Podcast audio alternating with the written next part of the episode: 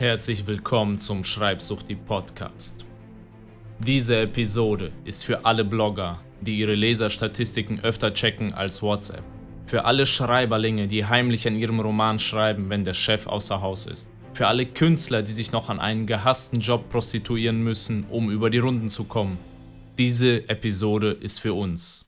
Wir sind Artisans. Das war mal ein dramatischer Einstieg zur Abwechslung. Herzlich willkommen beim Schreibsucht die Podcast und heute reden wir über drei komische Prinzipien des Erfolgs. Und zwar nicht nur für irgendjemanden, für den Angestellten oder so, sondern für Künstler, für uns Autoren, Fotografen, Filmemacher, Texter, Romanschreiber, egal wer du bist, wenn du ein Künstler bist, wenn du ein Artisan bist, so wie ich, also ein Künstler, der auch das Ziel hat, mit seiner Kunst Geld zu verdienen, dann ist dieser Podcast für dich. Und zwar reden wir über die drei Gesetze.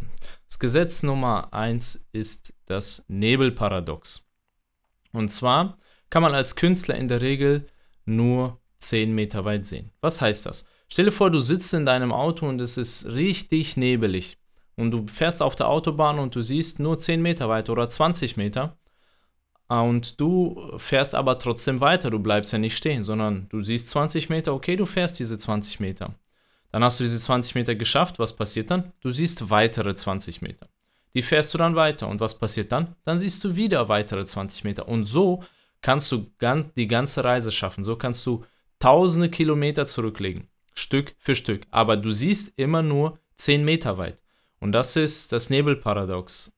Und, ja, dass du als Künstler selten das Ende siehst. Du siehst selten das große Finale und du weißt ganz genau, wo du hinkommst. Nein, meistens ist es, bei den meisten Künstlern ist es so, sie sehen nur 10 Meter weit und sie gehen diese 10 Meter. Dann sehen sie weitere 10 Meter und gehen diese auch wieder. Und so arbeiten sie sich weiter vor, wie durch ein Dschungel. Ja, man sieht das Ende nicht, man weiß nur, dass die Richtung stimmt, aber man weiß nicht ganz genau, wo man hinkommt. Als ich anfing mit dem Bloggen, da hatte ich keine Ahnung, wo mich das hinführen wird. Ich wusste nur, ich will das machen. Ich wusste, ich will damit irgendwie Geld verdienen. Ich wusste, ich will davon leben. Und ich wusste, was für ein Lifestyle ich damit leben möchte. Aber wie ich da genau hinkomme und was für Stufen ich erklimmen werde, wo ich überall durch muss, was ich alles lernen muss, das wusste ich gar nicht. Aber ich habe 10 Meter weit gesehen. Ich wusste, ich muss jetzt erstmal schreiben. Dann habe ich das gemacht. Ich wusste, jetzt muss ich ein Newsletter machen. Dann habe ich das gemacht.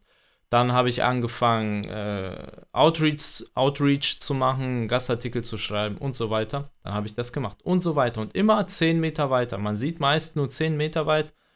Aber wenn die Richtung stimmt, dann wirst du an deinem Ziel ankommen, früher oder später. Wichtig ist, dass die Richtung stimmt. Und als Künstler ist die richtige Richtung eigentlich immer zu produzieren. Create. Ja, verlauf dich nicht in allerhand komischen Techniken, Marketing, Pipapo und sonst mhm. was sondern konzentriere dich immer auf deine Kunst, auf das Create und mach weiter. Und dann wirst du im zweiten Schritt auch lernen, dich zu vermarkten, dich zu verkaufen und so weiter. Und das ist das Nebelparadox. Deshalb, wenn du denkst, boah, ich habe keine Ahnung, was mein Endziel ist, dann ist das total normal. Ja, ich denke, 98% aller Künstler wussten nicht von Anfang an, wo sie am Ende landen werden.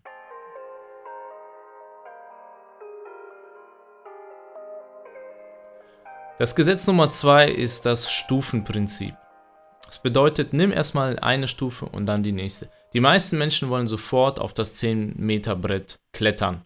Und am besten ohne Leiter, ohne Stufe, sondern sofort mit einem Hops direkt auf die 10 Meter Rampe und los geht's.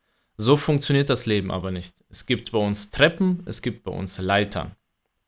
Den Aufzug zum Erfolg, den gibt es in der Regel nicht. Du musst leider die Treppe nehmen.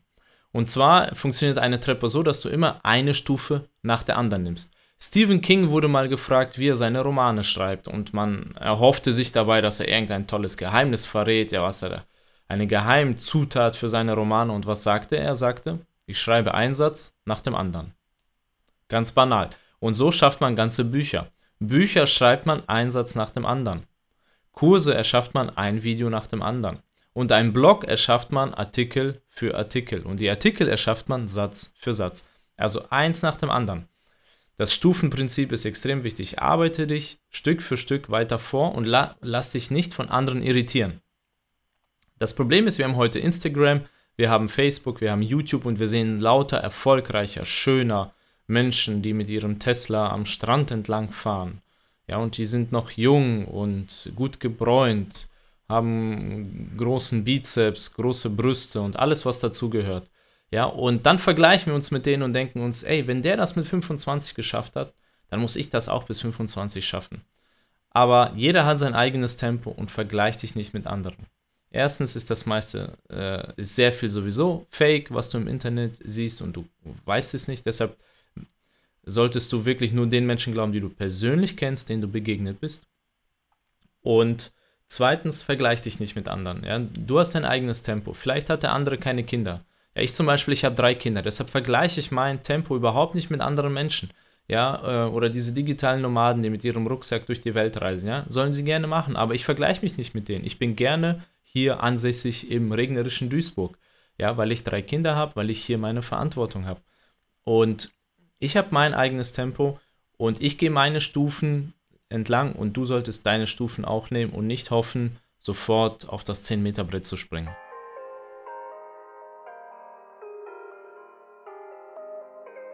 Und das dritte Gesetz ist die 10.000 Stunden Regel. Berühmt geworden ist diese 10.000 Stunden Regel durch das Buch von Malcolm Gladwell, Outliers. Ich glaube, da war es so einer der ersten, der es gemacht hat, oder vielleicht auch schon früher. Jedenfalls ist es relativ bekannt geworden, diese Regel durch dieses Buch.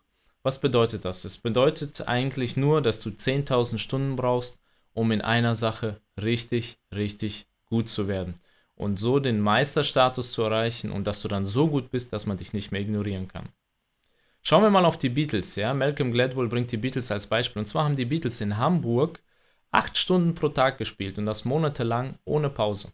Ja, auf der Bühne. Das war kein Studio, das war Live-Erfahrung. Welche Band hat die Möglichkeit, acht Stunden pro Tag Live-Bühnenerfahrung zu sammeln? Kaum eine. Bill Gates hatte bereits als Jugendlicher Zugang zu einem Computer. Ja, das war, glaube ich, in den 70ern oder so. Da hatte äh, nicht mal jede Uni hatte dort einen Computer. Bibliotheken hatten dort nicht mal Computer. Und Bill Gates hatte als Jugendlicher schon Zugang zu einem Computer. Das heißt, als dann das goldene Zeitalter der Computer begann, hatte Bill Gates schon seine 10.000 Stunden Programmiererfahrung auf dem Puckel und hatte damit einen extremen Vorsprung allen anderen gegenüber. George R. R. Martin, der jetzt berühmt geworden ist durch Game of Thrones, was ich übrigens nicht geguckt habe und auch nicht gucken werde, keine Zeit für Serien, ähm, aber er ist sehr berühmt geworden dadurch und hat, und was an ihm interessant ist, er hat schon immer geschrieben. Er hat als Kind Horrorgeschichten für Pennies in der Nachbarschaft verkauft und er hat den Rest seines Lebens weitergeschrieben.